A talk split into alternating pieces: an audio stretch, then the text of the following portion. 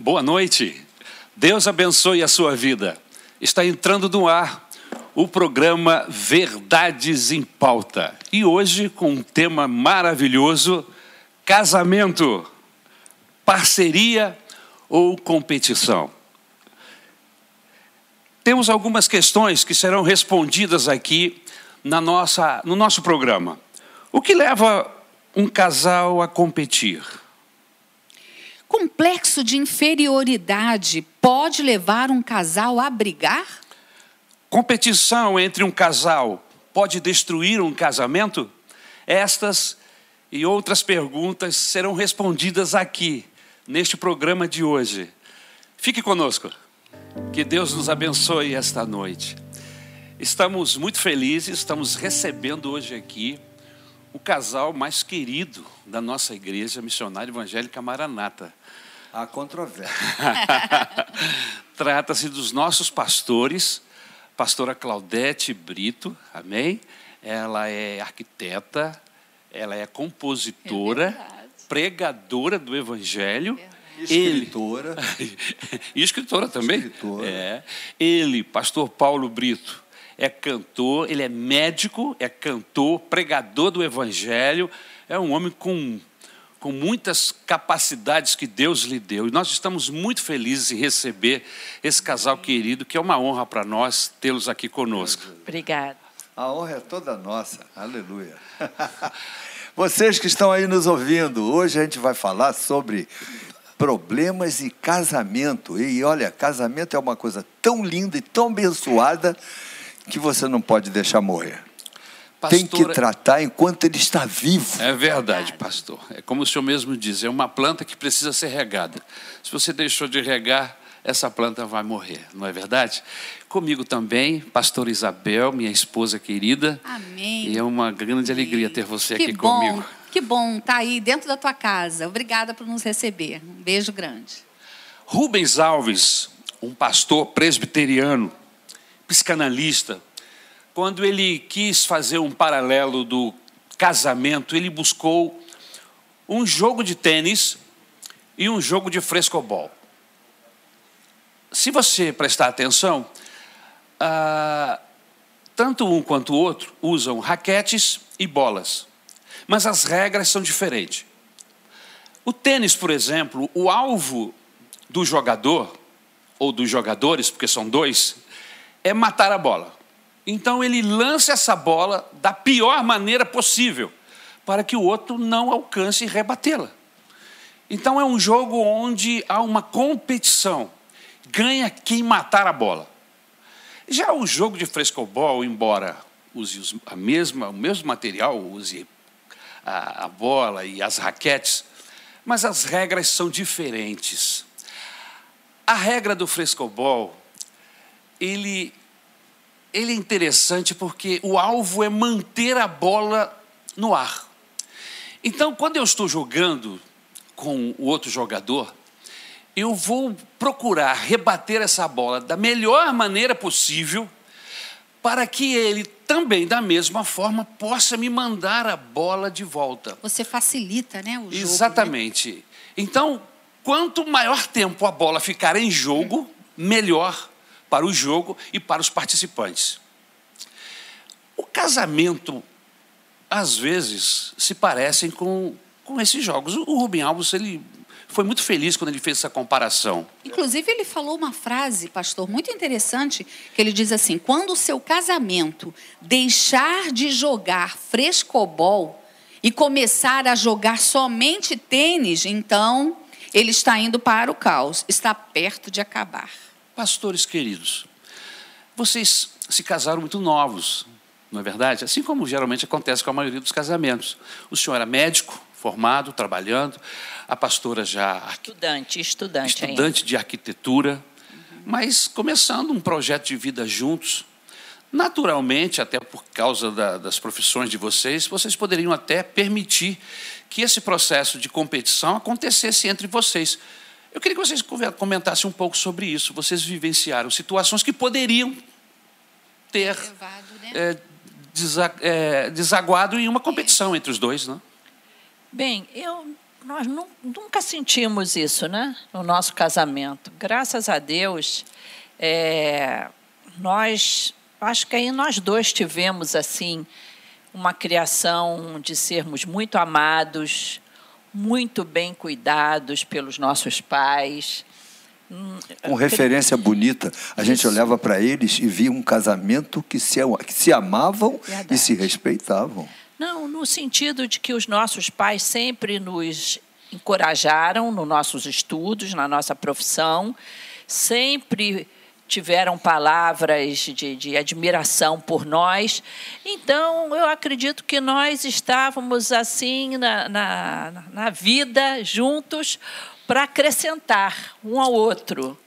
Então, nunca houve isso, pelo contrário, é, o Paulo sempre me ajudou na minha profissão. Eu, inclusive, lembro que, como nós casamos e eu ainda era estudante, o meu pai, como valorizava muito que eu me formasse, ele pediu um Paulo, o Paulo teve que fazer uma promessa ao papai de que não iria jamais prejudicar os meus estudos.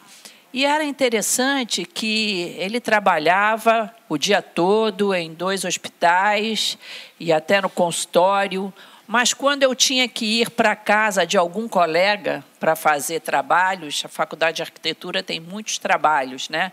Eu digo que é um ensino braçal. O Paulo ia comigo, me levava e ficava lá junto. E muitas vezes tirava uma soneca no sofá da sala de algum colega. então, apoio, né? eu senti que ele estava realmente empenhado em me ajudar na minha profissão. Né? E isso correu por toda a vida. Ele sempre fez o marketing da esposa dele, não é? Inclusive, assim, literalmente, propaganda mesmo. Me arranjou vários projetos. Vários projetos, ele nesse jeitinho tímido dele de ser, ele então eu não, nunca senti isso e o Paulo sabe que eu também nunca competi com ele na profissão dele, pelo contrário. Se bem que ela passava algumas receitas. Exercício ilegal da medicina. Mulher de médico acha que é médica. Mas você também dava, sim, né? Meus pitacos, pitacos. Na, na arquitetura. Pode contar aquele incidente muito engraçado? Rapidinho. Então, a personalidade assim do, do pastor Paulo, vocês sabem que ele tem uma personalidade muito vibrante, muito extrovertido. E uma ocasião aí eu já estava formada, já especializada em acústica, e uma revista de decoração marcou de ir lá na minha casa para me entrevistar sobre acústica, sobre os materiais. E foi fotógrafo, foi a jornalista, tudo mais, montaram aquele guarda-chuva de luz, etc. E eu estou me arrumando lá, chegaram um pouquinho mais cedo. Quando eu chego na, na sala para gravar, eu vi o Paulo sentado, assim, muito desenvolto, explicando o que era acústica, como deveria ser feita a acústica tudo mais. Aí eu olhei para ele e falei assim, querido, hoje a estrela sou eu. Olha, ele saiu varado. Eu tenho essa revista, Claudete, é, guardada. É mesmo? Tem. Então, nós nunca tivemos esse problema, pelo contrário, todas as vitórias do, do Paulo. Eu, eu sou tiete dele, para quem não sabe, né? A voz mais linda. Oh do meio evangélico, Ai, masculina, ah, a mais linda mesmo. voz. É então, eu, eu sou tiete dele. Bem, mas nós, nós estamos num programa que deve estar atingindo muita gente. Ah. E tudo bem, nosso casamento sempre foi um casamento muito equilibrado. É, o pastor fez uma pergunta pessoal, é. por isso foi. que eu dei uma Verdade. resposta pessoal. Eu, eu até acho que Muita gente que está nos ouvindo agora, infelizmente, tem uma história um pouquinho diferente. Diferente. Pais que não valorizaram nem a escolha de um e de outro, casamentos que já começaram com crise, casamentos com a crise financeira, de, não, de ter que dormir no mesmo quarto, ele, ela e a sogra. Meu Deus. Entenderam?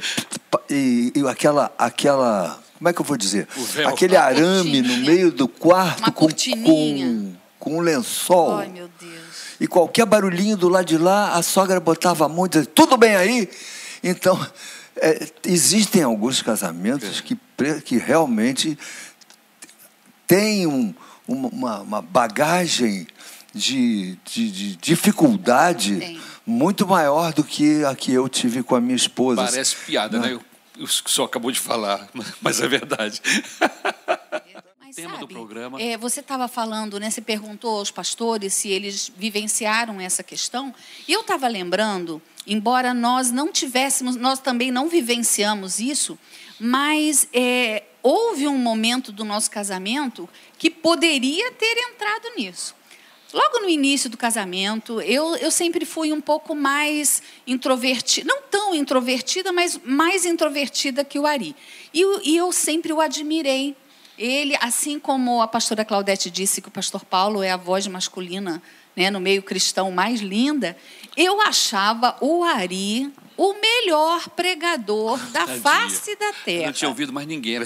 coitada. Eu amava, eu, ele me pastoreava. Você o admirava. E eu admirava a forma que ele pregava. Você E sabe aí, que isso aí é, é um uma das condições Sim. de um casamento ser sucesso. É verdade, É quando a pastor. gente olha para o outro com Não admiração. é? E principalmente o homem, ele fica. Ah, meu Deus, como é que eu vou beijar preenchido. uma mulher que eu não admiro? E aí, nós estávamos, assim, no início da nossa vida de casado, eu tinha, vou lembrar a idade, eu tinha 23 anos, né? O Ari tinha 27, 26, 28 anos. E aí, é, era me solicitado falar na igreja, né? Trazer uma palavra.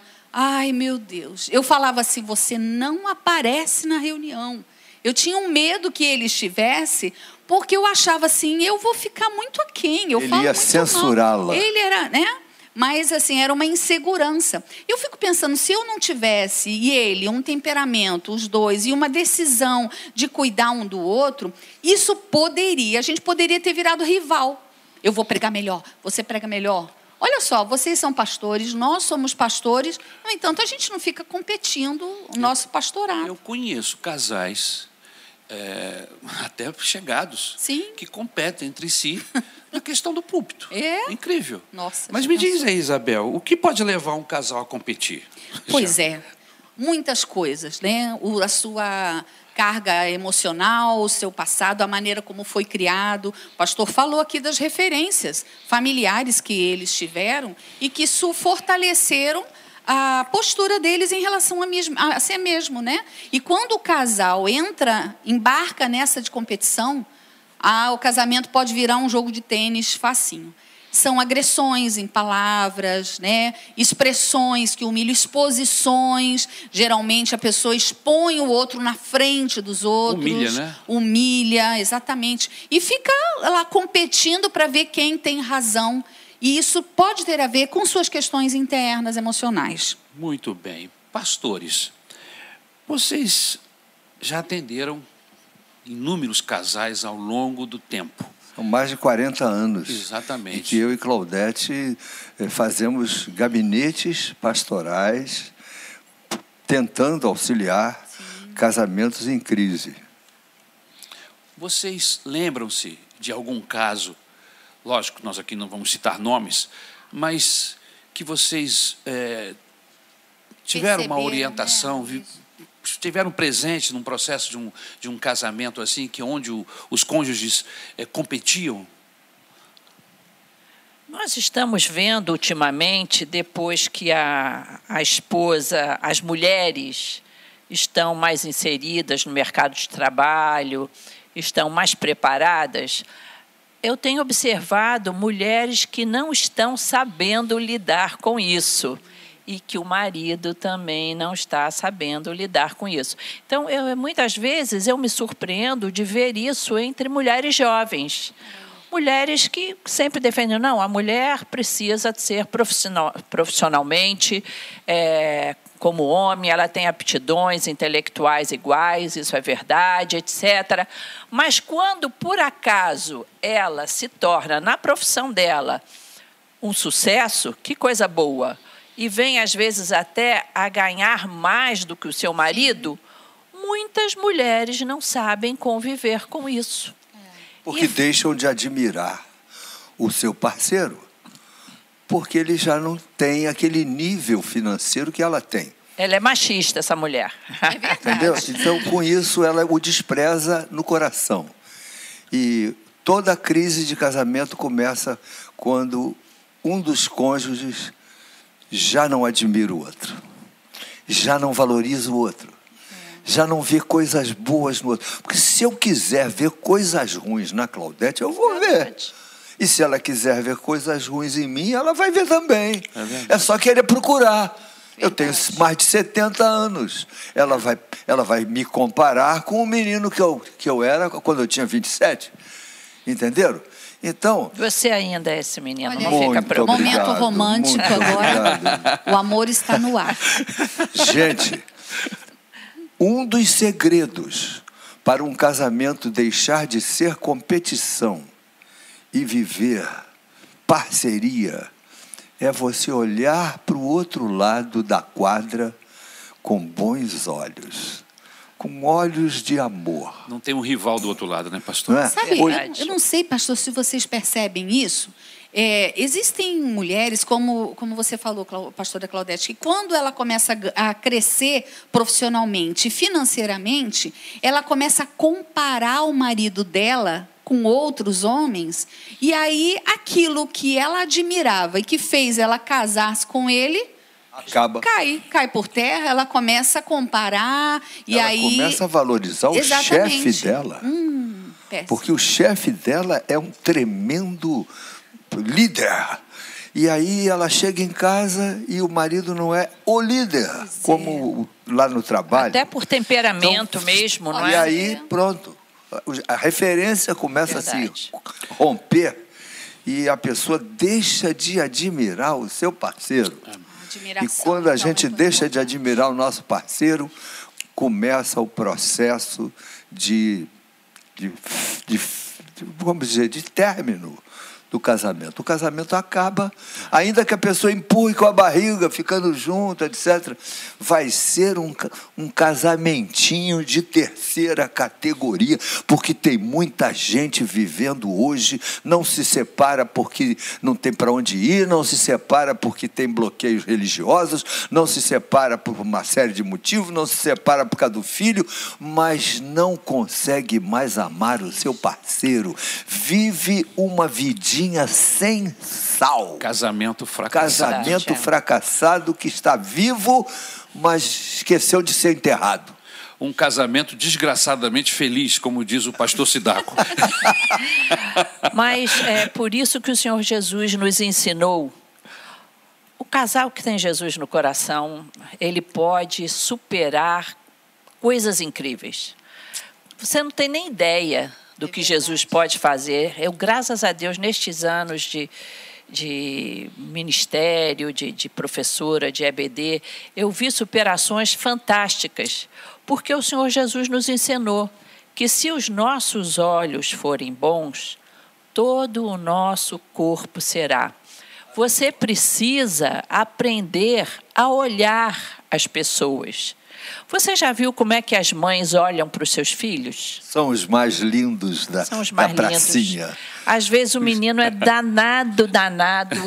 Você diz assim: não, isso é prova de inteligência. Essa, essa rebeldia é prova de inteligência. Não, isso daí é porque ele, é, a inteligência dele está tão acima que ele não consegue acompanhar a classe com os outros. Ele é quase um gênio. Fica Meu filho desinteressado. É quase um gênio. Então, isso chama-se um olhar de amor. Se você desenvolver essa característica de olhar para o seu parceiro, de olhar para a vida com esse olhar de amor, procurando os pontos positivos. E outra coisa, não é só olhar os pontos positivos, é você falar com a pessoa que você viu os pontos positivos e Chama-se ressaltar. encorajamento. É verdade. Pastor, sobre isso, o senhor me permite? Sim. Eu queria até pedir à pastora Claudete que lesse um texto. Esse texto é o texto que nós buscamos como base para todo esse tema que nós estamos trabalhando. Eu vou pedir à pastora para ler esse texto, Eclesiastes capítulo 4, versículos de 9 a 12. Melhor é serem dois do que um, porque tem melhor paga do seu trabalho. Porque se caírem, um levanta o companheiro. Ai, porém, do que estiver só, pois caindo não haverá quem o levante. Também, se dois dormirem juntos, eles se aquentarão. Mas um só, como se aquentará? É o famoso conchinha, dormir conchinha. É lindo isso. Se você é casado e não tem o hábito de dormir conchinha, comece hoje. Se alguém quiser prevalecer contra um, os dois lhe resistirão. O cordão de três dobras não se rebenta com facilidade. Esse é texto de casamento. É verdade. Eu gostaria que nós, a técnica, preparasse o nosso primeiro vídeo com dois testemunhos muito bons, exatamente sobre essa questão. Casais que viveram o seu passado um problema muito sério nessa área de competição, competiam um com o outro. Viraram rivais, e, né? Exatamente. E como a pastora falou, como que o evangelho foi importante para esses casais. Vamos ouvi-los, por favor. Isso não pode no casamento. Deus abençoe a igreja em nome de Jesus. Eu sou a Girlene do André. Eu sou o André da Girlene. Nós somos da Igreja Missionária Evangélica Maranata de Praça Seca há 15 anos, desde quando nos convertemos lá. Eu fui criada de uma forma muito incisiva para ser uma mulher independente financeiramente. Isso gerou em mim uma personalidade competitiva, uma personalidade autossuficiente.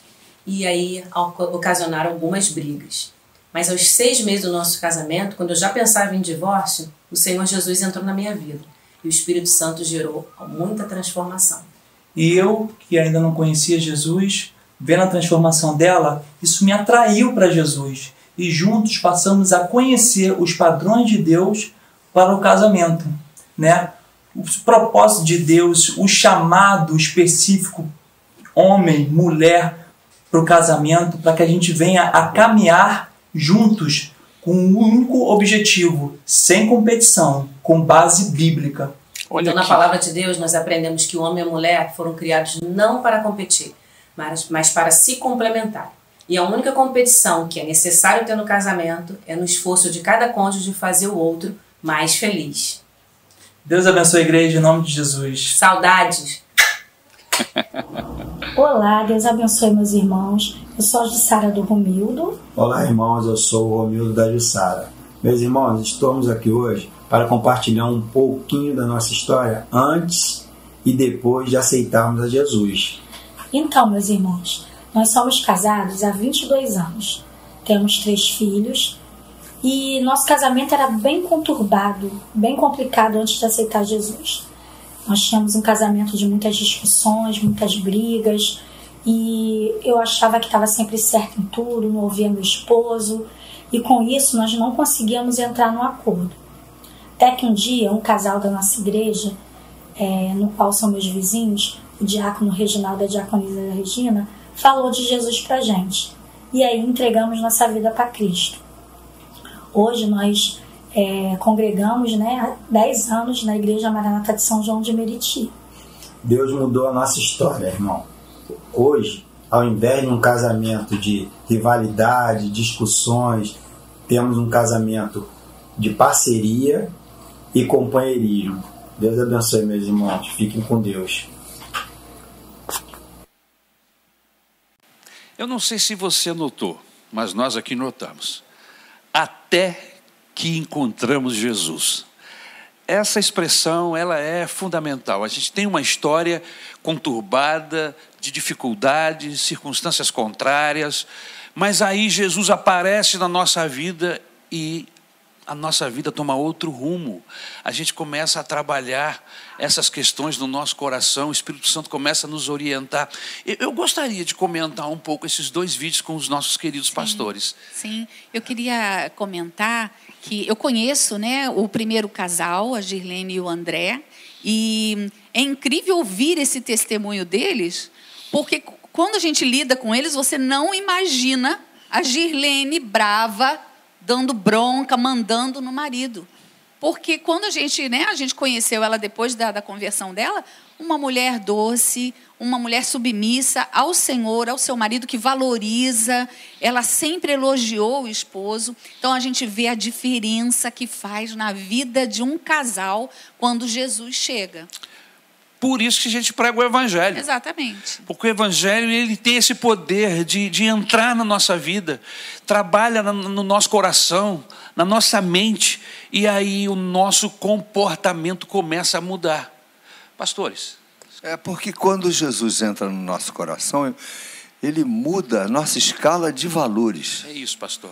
E quando a gente tem a nossa escala de valores mudada, a gente passa a olhar não só para a esposa, nós estamos falando aqui de problema de relacionamento no casamento, mas pode ser pai e filho, pode ser, entendeu? Pode ser vizinho, pode ser amigos, dois amigos. Qual é o, o segredo para um relacionamento ser gostoso? Você não pega mosca com sal. É Você só pega mosca com açúcar. É verdade. Então, coloque no seu coração: eu vou encorajar a minha parceira. E veja bem, encorajar não é bajular. Que bajulação fica até nojento. É verdade, pastor. Bajulação é nojento. É. Mas encorajar espicaça o amor próprio da Autoestima. outra. Mexe na Autoestima. autoestima. Não é? Então, quando você encoraja, você tem que reparar coisas boas na sua esposa e dizer para ela: mulher, eu notei como você foi gentil naquela situação. Eu te admirei. Eu quero que você saiba que você, eu olho para você e, e me sinto grato por ter escolhido você como minha esposa. Muito obrigado. Você torna os meus dias coloridos. Olha aí.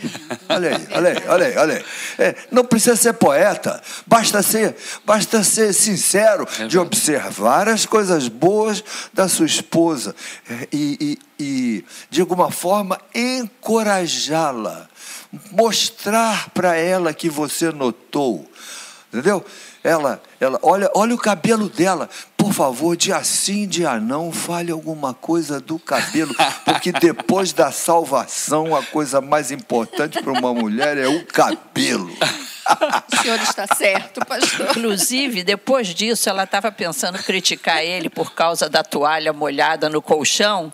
Ela já perde, como diz, perdeu o rebolado, né? Verdade. Perdeu a, a vontade de criticar, né? Depois de um carinho desse. A verdade é que os homens, eles têm algumas deficiências, não é? E uma delas é que a gente não tem percepção, não tem, a gente é muito distraído, pastor. E não é só isso. Essa sua palavra é muito importante para os homens terem atenção para com a sua esposa. É lógico, porque os homens, eu reconheço que os homens, a maioria pelo menos, eles não sabem encontrar as coisas. A gente abre uma geladeira para achar o leite. O leite está ali.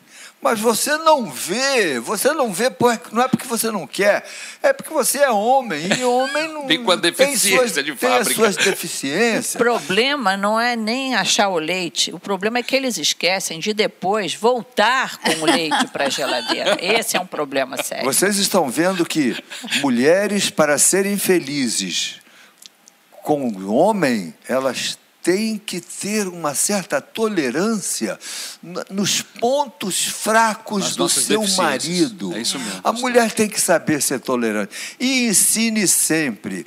E não se canse de ensinar. E ensine com carinho. E- e- e- e diz assim: se você tomar juízo nessa área, eu vou te dar algumas compensações. Aí ele diz: qual, qual, qual, qual? E a história do cachorro. O cachorro respondeu a ordem, biscoito para o cachorro. O marido respondeu a ordem, biscoito para o marido. Biscoito aí você. Faça, Interprete. interprete do jeito que você quiser. Tá certo. Você é inteligente. Eu tenho aqui uma historinha é, anônima de uma pessoa que nos enviou, e eu vou ler aqui para gente. Casada com um militar, apesar de os dois estarem em paridade no ponto de vista socioeconômico, quando se conheceram, o marido vinha de uma família com menos recursos e nível cultural inferior, no caso a dela, sua A esposa. origem dele, É. né? Comecei a perceber, diz a esposa, que ele sentia-se muito satisfeito quando eu não sabia quem era um personagem histórico que ele conhecia, ou quando eu cometia algum erro de português. Era uma patrulha, nada passava desapercebido. Aquilo começou a me irritar. E quando vi, lá estava eu apontando também as falhas dele. E aí vem a pergunta que não quer calar: complexo de inferioridade pode levar um casal a brigar, meus pastores? Olha, esse lance das perguntas, um não sabe, o outro não sabe, eu achei formidável agora nesses tempos de Google. Para com essa discussão. Um diz que é uma coisa, eu digo, peraí, peraí, vamos, vamos botar lá. E aí você logo acaba com esse tipo de discussão. Existe um provérbio muito interessante, popular, diz: Você quer ser feliz ou você quer ganhar a discussão? Não é? Agora, é verdade que o julgo desigual pode atrapalhar, sim, um casamento, não é? E ainda mais é, é se o outro não tratar isso no coração. Eu acho que Deus pode nos dar sabedoria, porque uma ocasião, uma, uma amiga minha que estava tendo problemas no casamento foi conversar com uma senhora mais idosa da igreja dela. E essa senhora disse assim: Olha, todo homem tem um ponto especial no seu coração. Comece a orar a Deus para que ele comece a mostrar para você qual seria esse ponto especial no coração dele. Porque vai despertar admiração por você. Ela sentia que o marido não a admirava e que por causa disso não era tão carinhoso, tão atencioso como devia. E ela começou a pedir a Deus que mostrasse isso para ela e naturalmente é, o marido apreciava muito pessoas com conhecimento bíblico. E ela naturalmente começou a ensinar a Bíblia, reunir mulheres na casa dela, fazer estudos bíblicos. E, gente, aquilo tocou o coração do esposo dela. E ele começou a ter uma outra visão dela. Aquilo era uma coisa importante para ele. Às vezes, é, é, é, o homem foi criado numa família sem muito carinho. A mãe não era de muito abracinho, muito beijinho com ele. Se você perceber essa carência daquela pessoa, ou de elogios, existem famílias muito secas. Que aquele menino nunca foi elogiado. Foi aquela menina nunca foi elogiada. E se o outro casal orar a Deus e Deus vai mostrar isso para vocês. Vai mostrar, olha, a chave do coração da sua esposa é ser mais elogiada, ser mais é, é, observada nas coisas que ela faz de bem. Isso vai e tolerada nas coisas especial. que ela erra. Sim. Uma mulher pode não ser uma grande cozinheira e cozinhar, vamos dizer assim, o trivial não sabe nem, nem valorizar um, um arroz especial. com um tomatinho cortado no meio do, da, do, da travessa. Da travessa. Você não vai ficar pegando no pé da tua mulher porque ela não é uma grande cozinheira, né? Você casou com ela, ela não era uma grande cozinheira, mas ela deve ter outras qualidades. Então, valorize as qualidades nela e serve para a mulher também.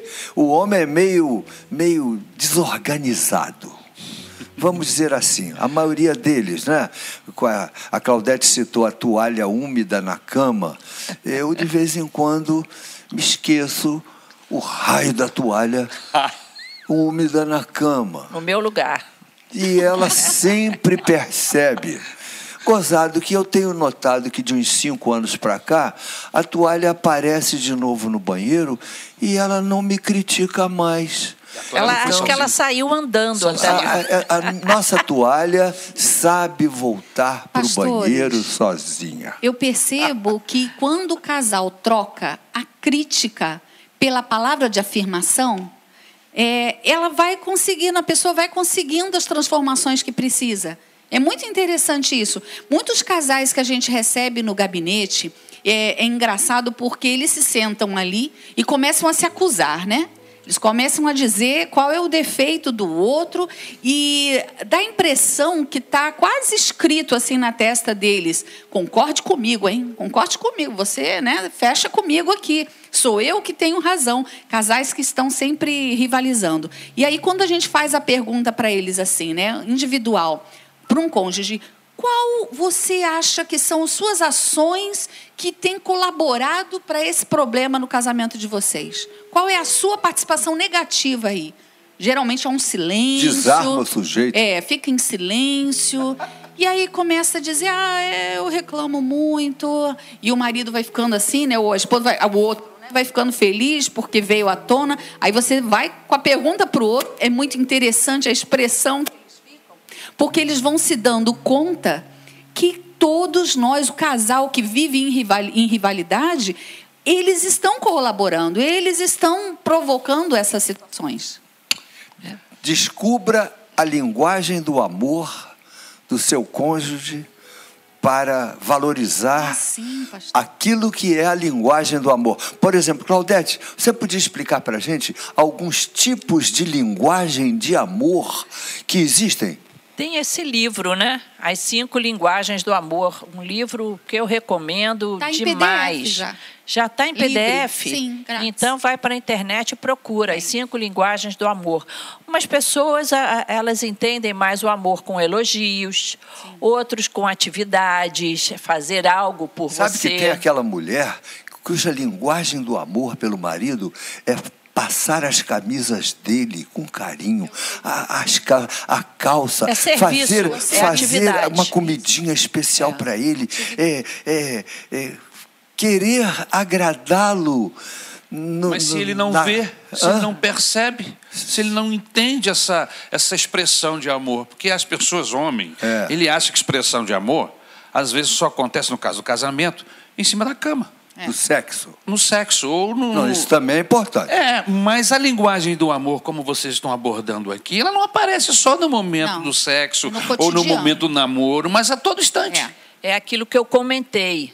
Peça a Deus para mostrar para você qual é o ponto-chave do coração dessa pessoa. Não é, não é isso não, não é relacionamento nem só marido e mulher, não. Às vezes você precisa descobrir um ponto desse no coração do seu filho, da é. sua sogra. É verdade. Essa leitura ajuda muito. Muito. Eu acho uma ótima indicação para os casais. Muito bom. Muito Parar bom. e observar. É. Só para terminar aqui, eu preciso é, é, é, dar esse testemunho porque eu acho formidável é, essa atitude que a minha sogra teve. Minha sogra já é falecida. Eu, muito querida, fundadora da, da Igreja Missionária Evangélica Maranata, mas eu sempre a admirei profundamente porque ela foi uma mulher fora do seu tempo. Ela nasceu em 1921, mas uma mulher com uma personalidade formidável, empreendedora e um temperamento forte, né? E o que me impressionou foi o testemunho do casamento dela. Ela casou com o meu sogro, Acioli Brito, pai do, do, pastor Paulo Brito, e ele foi um moço que ele tinha o segundo grau completo. E ele foi para o ramo de hotelaria, até incentivado pelo sogro, e eles vieram a ter um hotel ali perto da Faculdade de Medicina e Cirurgia, a Unirio ali a região da Frecaneca, não sei se ainda está lá a Unirio, não sei. Mas eles começaram a ficar desinteressados daquele negócio, porque aquela região começou a entrar numa certa decadência. E o hotel, que antes era um hotel de cacheiros viajantes, etc., vinham fazer negócio no Rio. Comerciantes. Isso. Começou a ter. A, aquela região começou a ter uma frequência muito ruim e o hotel começou a entrar num processo de não ter os hóspedes, ou os hóspedes que queriam usar esse hotel, eles não, não concordavam muito porque era uma família crente. E eles olhavam da janela do hotel, ela olhava da janela do hotel, os jovens que iam de branquinho. Naquela época, o uniforme dos jovens estudantes de medicina era roupa toda branca. E ela dizia para ele: assim, olhe, vai estudar medicina. Ele dizia: Não, Zenildo, eu já não estudo há muito tempo, ele já era pai, né? já temos dois filhos, eu não estudo mais há muito tempo, eu não lembro mais do que estudar. A mamãe foi estudar latim com ele, porque Foi. naquela época o vestibular tinha latim. Uau. Verdade. Latim. Uau. E a mamãe estudou latim Foi. com o papai. E ela disse: Eu vou estudar com você, você vai passar nesse vestibular. E ela estudou com ele. E ele passou. Olha que benção. E ele foi fazer faculdade de medicina já com seus 30 e poucos anos. Não é? Ela também estudou, fez concurso público, foi funcionária pública. Enfim, ela mudou a história Totalmente. social da família dela. E ele dizia sempre com muito orgulho: Eu vou deixar uma boa aposentadoria para a Zenilda, porque ela me incentivou. Nunca competiram. Nunca competiram. Pelo contrário, era um casal muito afinado, temperamentos muitíssimos diferentes. Ela, uma mulher de muita personalidade, forte. Ele, um homem suave, amoroso, mas foi ali uma sintonia que resultou na Igreja Missionária Evangélica Que Maranata. testemunho Claudete. maravilhoso. Claudete, um, um casamento é como uma doença. Uma doença tem dois prognósticos, um prognóstico benigno e um prognóstico maligno. Um casamento pode ter um prognóstico benigno ou um prognóstico maligno. Depende de você, que faz parte desse relacionamento, colocar o seu casamento para ter prognóstico benigno. E o prognóstico benigno é não deixar esse relacionamento morrer. Porque depois que um casamento morre, é divórcio. Curar feridas, né? É, tem que curar o casamento antes que ele morra. Prognóstico benigno. E eu espero que você descubra como fazer do problema que está entrando no seu casamento e que ele vá diminuindo, diminuindo, e esse casamento torne-se saudável novamente. Existem princípios que, se forem obedecidos, o seu casamento tem jeito. Amém. Estamos entrando no segundo bloco do programa Verdades em Pauta. Pastor Isabel, nós já chegamos à conclusão que competição entre um casal é fator de destruição de um casamento. Com certeza. Com certeza. Porque vai minando a relação, vai enfraquecendo, vai afastando, vai promovendo o individualismo. Ninguém conversa mais para tomar decisões, agem por conta própria. E, e isso cria uma divisão dentro da casa que até os filhos percebem. Né? E os filhos às vezes começam até a manipular seus pais. Já sabe que pode pedir para um, o que pode pedir para outro. É então verdade. isso causa uma divisão na família, mas tem muito a ver com a sua autoestima, com a autoafirmação, E com pessoas diz que não uma- estão bem Uma resolvidas. casa dividida, ela não pode ir adiante. Não prospera. Não prospera. Não prospera. Continua, querida. Exatamente. E, é, na verdade, são questões internas mal resolvidas, são pessoas inseguras que precisam de afirmação, precisam ser reconhecidas o tempo todo. Então, se você está aí percebendo que o seu casamento está desse jeito, talvez, talvez antes de você ficar só dizendo que a culpa é do outro, dá uma olhadinha em você. Veja o que está acontecendo, o que, que você pode mudar aí, melhorar, né, para você se sentir seguro, para você é, é, se reinventar, como a pastora falou, voltar a estudar. Que exemplo lindo o da nossa pastora Zenilda, seu esposo. Para mim é sempre uma inspiração ouvir essa história tão preciosa. Você incentiva sua esposa, o seu esposo, a, a começar a estudar outra vez, a desenvolver uma tarefa. Isso é muito importante. Fazer um curso, Fazer, Fazer um um curso curso. ou de computação, ou de costura. Tem muitos cursos bons é? aí. que sim. vai melhorar a condição e a própria autoestima dessa pessoa. Verdade. Nós temos mais dois vídeos que serão preparados agora pela nossa equipe e eu quero agradecer a Deus por essa equipe que eles são são Nota 10. fenomenais. Nota 10. São bênçãos, são sempre carinhosos e nos atendem sempre que, que nós solicitamos. Vamos aos vídeos, por favor. Deus abençoe a igreja. Eu sou a Márcia do Tarcísio. E eu sou o Tarcísio da Márcia. E aí? Riva- Rivalidade ou parceria? Parceria com certeza. É, meus irmãos, eu e a Márcia, nós estamos longe de ser um casal perfeito, né? até porque nós somos totalmente diferentes um do outro. Muito. Muito diferente para quem nos conhece, né? Mas há 31 anos atrás, nós é, subimos duas pessoas diferentes e descemos uma só carne.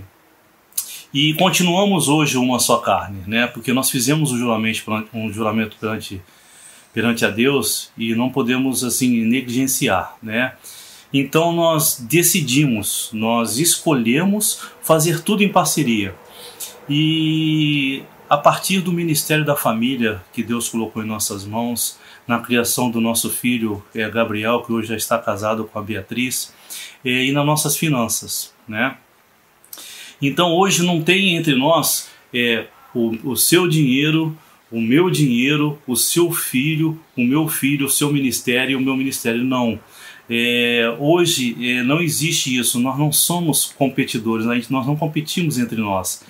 É, nós fazemos assim tudo sempre é, dentro de uma parceria, num comum acordo, né? Porque é o melhor caminho para o relacionamento saudável. E eu gostaria de lembrar que vocês também, né, que estão nos assistindo, um dia vocês subiram duas pessoas e desceram uma só carne. Né? Então essa é a nossa dica para vocês. Fica a dica, é, hashtag fica a dica, é, façam tudo juntos em nome de Jesus, tá? Amém. Beijo no coração de vocês e que Deus abençoe. Beijo. Beijo. Deus abençoe. Tchau. Boa noite, meus irmãos. Eu sou Luiz, casado com a Marilene há 39 anos. Somos diáconos no MEIA e lideramos o grupo de casais. A proposta para hoje é casamento, parceria ou rivalidade. Com certeza, o casamento precisa ser uma grande parceria.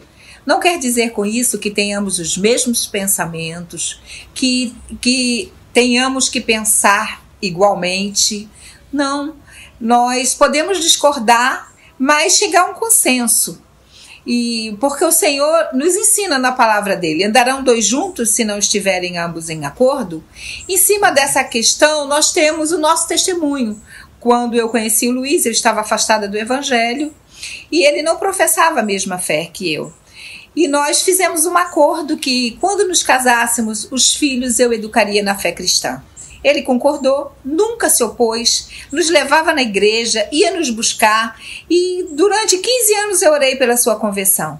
Até que um dia, nessas idas e vindas, ele entrou na igreja e o pastor Ari estava pregando. E ele fez a sua decisão por Cristo Jesus. Nós tivemos dois filhos, criamos no Evangelho e hoje eles servem ao Senhor. E nós e a nossa casa servimos ao Senhor. Portanto, irmãos, coloque no seu coração: casamento precisa ser uma grande parceria até a morte. Você, veja que coisa interessante, meus irmãos, os dois testemunhos de pessoas que não tiveram essa dificuldade, como foi nos dito aqui no primeiro, é, logo que começamos o programa, quando a pastora Claudete testemunhou do, dos seus primeiros anos de relacionamento. Agora, esses dois casais, eles entram pelo mesmo caminho, eles entraram em acordo, eles começaram a trabalhar essa questão antes que ela surgisse, a tal da competição porque o bom é parceria. Agora, um detalhe interessante, pastores, é que lendo a Bíblia Sagrada, a gente descobre que essa competição ela tem uma origem, e a Bíblia chama isso de pecado. O texto em Gálatas, capítulo 5, 19 até o 21, diz assim: Ora, as obras da carne são conhecidas e são prostituição, impureza, lascívia, idolatria, feitiçarias, inimizades, porfias, ciúmes, iras, discórdias, dissensões e facções, invejas, bebedices, glutonarias e coisas semelhantes a estas, a respeito das quais eu vos declaro, como já outrora vos preveni, que não herdarão o reino de Deus os que tais coisas praticam. Ou seja, viver em rivalidade no casamento é pecado. Desagrada ao Senhor, isso é fruto da carne. Não é? Como nós consertamos isso, pastor?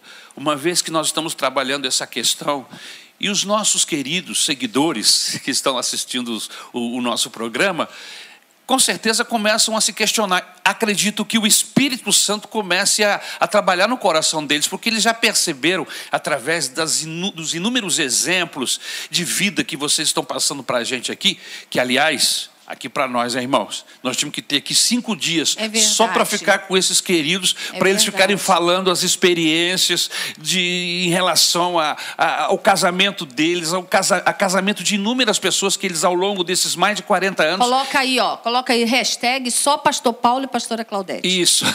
É um programa para eles ficarem só trabalhando Só esse falando, tema. vai ser bom demais. Eles deitam e rolam, É. como eu, conforme eu digo, sobre esse tema. Pastor, o Espírito Santo está trabalhando no coração dessas pessoas. E eles precisam entender que, que o que eles estão fazendo, às vezes, sem, até de uma forma Sem involuntária, é, sem, sem percepção. sem percepção, é pecado. É. Qual é o caminho para acertar isso, pastor? Então você já viu que uma árvore ruim não dá bom Bom fruto. fruto. É verdade. Não tem jeito. Então, para você ter bons frutos, tem que mudar a árvore. E como é que se muda a árvore? Mudando o cerne do seu coração. É uma mudança completa, é um milagre. A conversão é um milagre. Porque precisa de um insight. A pessoa olhar para si mesma e dizer: puxa, eu preciso mudar. Eu tenho que mudar. Eu não consigo mudar. Aí entra o Espírito Santo, que vai ajudar você a fazer aquilo que você não pode fazer, porque você não tem capacidade. É aí que eu digo: você precisa de ter apoio de Deus e apoio da sua comunidade, da sua igreja. É fundamental estarmos vinculados a uma igreja onde nós vamos aprender as coisas de Deus, Amém. vamos ter boas influências daqueles irmãos queridos que estão lá. E vocês notaram que esse último testemunho desse último casal, Marilene. eles disseram que foram para Xerém de uma forma e voltaram de A Xerém. Márcia e o Tarcísio. É, É, porque o que, que, o que é o que, que Xerém. significa ir para Xerém? É que a nossa igreja tem um acampamento lá em Xerém e nós temos encontros de casais. Muito bons. Nesses encontros de casais, os casais vão e passam um fim de semana ouvindo algumas coisas que Deus pode fazer. Por exemplo, uma das, um, um dos segredos de um casamento feliz é quando a gente perdoa. O perdão, meus irmãos. Há casais cujo marido tem uma mágoa da mulher há anos. Aquele câncer está lá plantado, dando metástases, e ele não, não perdoa. E porque ele não perdoa, ele não é livre do rancor, do ódio e da mágoa. Pode ser a mulher também, com aquela mágoa no coração de uma traição lá no passado. O marido caiu, ele, ele, teve, ele, ele teve um problema sexual fora do casamento. E, mas ele se arrependeu e a mulher precisa perdoar e arrancar aquele cadáver podre de dentro do coração dela. O perdão é o início da restauração. O que, é que você acha, Claudete? É verdade, porque você até falou de uma coisa assim, é, vamos dizer, a gente às vezes divide em pecadinhos pecadões. Ah, sim. Você falou até uma coisa que a gente considera assim um pecadão, não é? O adultério. Mas, de certa forma, o que vai desgastando o casamento são esses os pecadinhos diários, né? A falta de cortesia, a crítica, uma palavra O deboche. mais bruta, o né? deboche. uma palavra mais agressiva, Ironia, você né? desconta, você desconta na, na- no esposo, eh, ou a sua TPM, ou, ou a- você está na menopausa, aí você vai e desconta os seus problemas hormonais em cima do, do marido e dos filhos, o marido chegou preocupado, agressivo também. Então, essas pequenas coisas vão machucando o coração ao longo do tempo. Por isso que Jesus falou para Pedro que nós precisávamos perdoar 70 vezes 7, para não ir acumulando teia de aranha no coração. Amém. O cônjuge que ainda não confessou as suas fraquezas, porque é importante confessar, reconhecer os seus erros, né? Que ainda não confessou as, fra- as suas fraquezas ao Senhor, que ainda não reconheceu o seu comportamento inoportuno, ele vai insistir em sempre ter razão. E quando o melhor é ter paz. Olha o que, que diz Provérbios, capítulo 17, no versículo 1. Olha que sabedoria. Melhor é um pedaço de pão seco com paz e tranquilidade do que uma casa onde há banquetes e muitas brigas. As pessoas estão buscando ter razão e perdem a paz. É verdade. Há um outro texto em Efésios, capítulo 4, versículo 2, que diz assim: Sejam completamente humildes e dóceis, e sejam pacientes, suportando uns aos outros. segredo. Paciência. Ser paciente um com o outro. Há um outro texto na Bíblia, quando o Senhor Jesus nos fala em Mateus capítulo 11, versículo 29, que diz assim: Tomem sobre vocês o meu jugo e aprendam de mim, pois eu sou manso e humilde de coração, e vocês encontrarão descanso para as suas almas. Essa característica do Senhor Jesus, ela precisa ser evidenciada na minha vida, no minhas meu atitudes, casamento, nos meus relacionamentos, seja ele conjugal, seja ele com, com familiar, com os meus filhos, seja com os funcionários, com meus companheiros de trabalho, ou se eu sou um chefe, um líder, ou, ou proprietário, um empresário, eu preciso ter essas características de Jesus em mim. Mansidão e humildade. E uma pessoa que é mansa e humilde, ele não vai ter dificuldade em Se submeter. submeter, em olhar. Ele não vai se achar superior Não vai ao se achar outro, superior, né? ele não vai e ter- nem inferior. E nem inferior. Vocês querem comentar alguma coisa sobre isso, meus Eu pastores? acho que em algumas áreas a mulher é rainha. E em algumas outras áreas o homem é mais eh, específico, mais preparado. Eu acho que os dois né, têm que ter a inteligência necessária para saber Se completar. qual, qual é a área dela em que ela precisa ser a líder, porque ela, por exemplo, no meu casamento, a área administrativa, a área financeira é da minha esposa. Ela é uma gerente financeira. E eu entendo muito menos dessas coisas de finanças, de finança do que ela. Então, eu tenho que deixar com que ela seja Olha a aí. minha líder Olha nessa área. Tá vazando A- sabedoria, olha a aí. minha área, eu tenho que entender que eu não sou bom em tudo. O senhor Ela é melhor sente- do que eu em, em algumas O senhor áreas. se sente menor por isso? Pelo pastor? contrário, Aí, sortudo, pelo né? contrário, eu me sinto, eu me sinto né? protegido É. por ter alguém que faça o meu imposto de renda, porque no dia que a Claudete não quiser fazer mais meu imposto de renda, eu tô preso pelo fisco. E não é só isso, pastor. Não que eu seja desonesto, mas que eu não sei fazer. E tem a administração Eu sei ir cotidiana. pro piano, compor, mas eu não sei fazer imposto de renda. E a minha mulher é ótima em imposto de renda. Você precisa valorizar as qualidades da sua mulher. Amém. Eu conheço inúmeros casais que os seus casamentos quase foram para o fundo porque o homem não reconhecia que a sua esposa tinha uma capacidade de administração muito melhor do que a dele, e ele vivia endividado, com um monte de problemas financeiros, a casa indo abaixo. O dia que ele reconheceu isso, as coisas se equilibraram e hoje Ai. são felizes e Sabedoria. abençoados. Estamos entrando no nosso último bloco. E estamos tão gratos a Deus por tudo que já aconteceu. Pastores queridos, nós vamos fazer aqui um bate-pronto rápido Tá. para a gente fechar o nosso programa. O texto que nós lemos, que a pastora leu lá atrás, no primeiro bloco, ele traz consigo cinco bênçãos especiais para o casamento.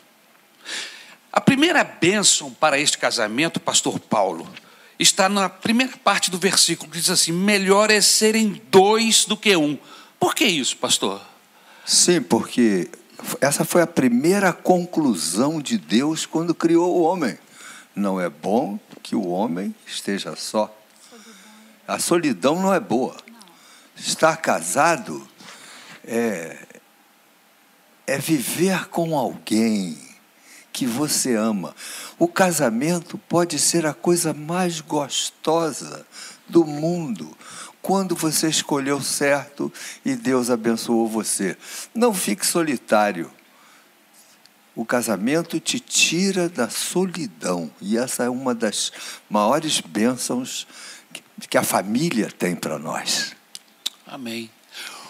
Ainda dentro do próprio texto, pastora Claudete, há uma segunda bênção para esses casais que querem viver em parceria, que é a questão da, da recompensa, não é?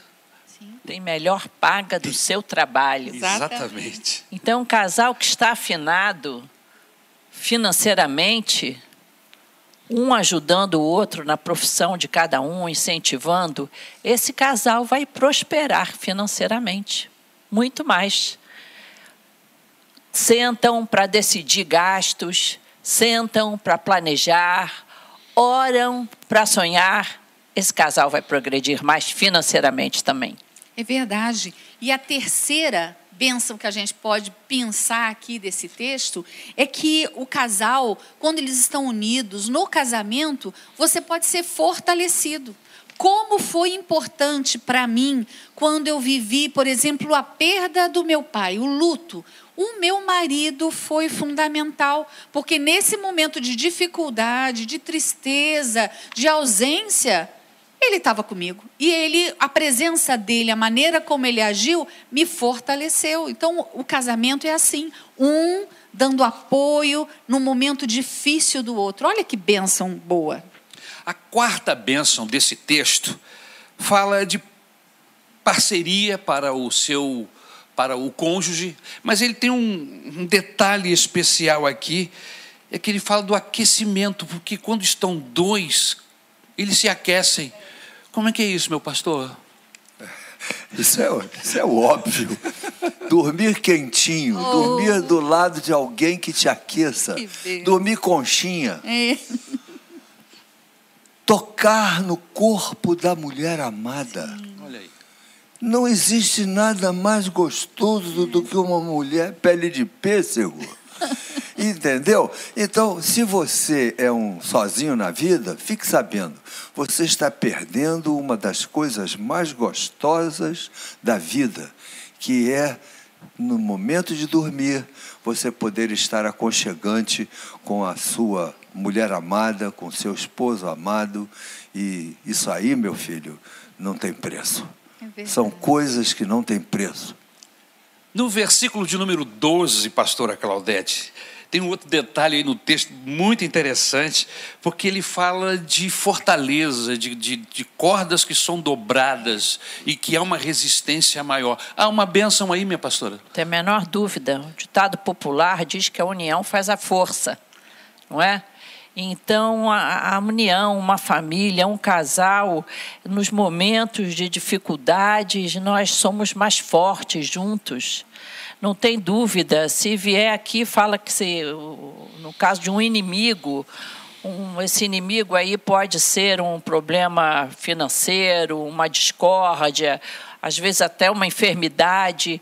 Se nós estivermos juntos, um vai ajudar o outro, vai fortalecer o outro e vamos vencer quando estivermos juntos em harmonia. E esse texto fala cordão de três dobras. É verdade. Então tem uma terceira dobra aí, né? Não são só duas, você e a, o seu esposo ou a sua esposa, porque a terceira dobra é Jesus. Então o cordão de três dobras, o casamento que é o, o casal é unido e ainda tem Jesus nessa união, esse casamento é forte. O inimigo não vai prevalecer. E é sobre isso que eu gostaria de falar neste momento. O pastor Paulo Brito, eu gostaria que ele fizesse uma oração por nós. Primeiro, para Deus nos guardar de, em algum momento de nossa vida, entrarmos por esse caminho, porque estamos expostos. Amanhã, por uma questão ou outra boba, a gente rivalizar com o cônjuge, não é verdade? É. Mas existem aqueles que estão vivendo esse problema hoje. Isso. E eu queria pedir, meu pastor, que o Senhor orasse por nós e, e pedisse a bênção de Deus sobre as nossas vidas, para Ele nos guardar e ajudar esses casais, essas famílias que estão vivendo esses dramas. Se, nós, se os senhores quiserem ficar de pé, nós podemos fazê-lo. Amém? E o pastor Paulo, faça essa oração em nome de Jesus. Muito bem. Eu não conheço você, não conheço o seu o seu drama, não sei como é que você está vivendo, mas eu estou sabendo que está havendo um aumento de, de agressão familiar por causa da quarentena. É verdade. Homens e mulheres que estão precisando agora conviver mais dentro da sua própria casa, está havendo um aumento de agressão. Homens agredindo as suas esposas. E eu gostaria de orar por você porque eu gostaria que você soubesse que ninguém está isento de cometer um mau passo se ele não colocar o seu coração aos pés do Senhor para receber a sabedoria que vem do alto.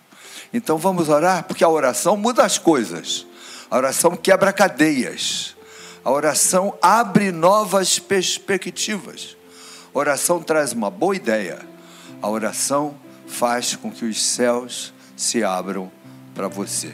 Vamos orar? Meu Deus,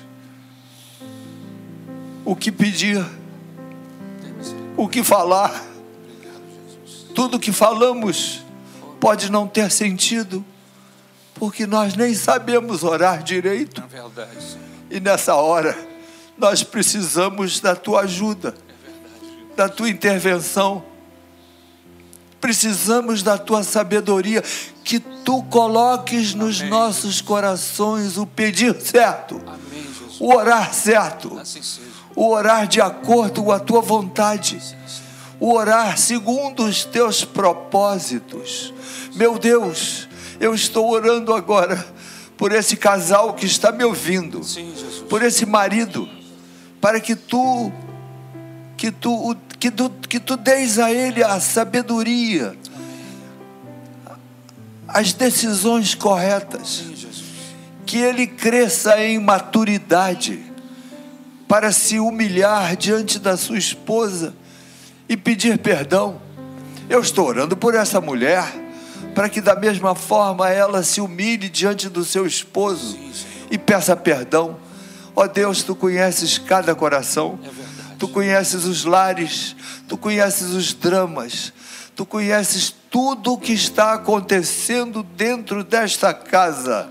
E eu sei que o teu Espírito Santo pode quebrar barreiras, pode destruir o demônio e fazer com que Jesus Cristo seja Senhor na vida deste homem, na vida desta mulher, para que esse casamento seja abençoado. Amém, Nós oramos em nome de Jesus, Amém. aquele que está acima de todo drama e de todo problema. Em nome de Jesus oramos. Amém. Nossa gratidão a Deus pela presença dos nossos pastores tão queridos aqui conosco. Nossa gratidão a Deus por você, que é a nossa audiência. Isso aqui existe por sua causa. Amém.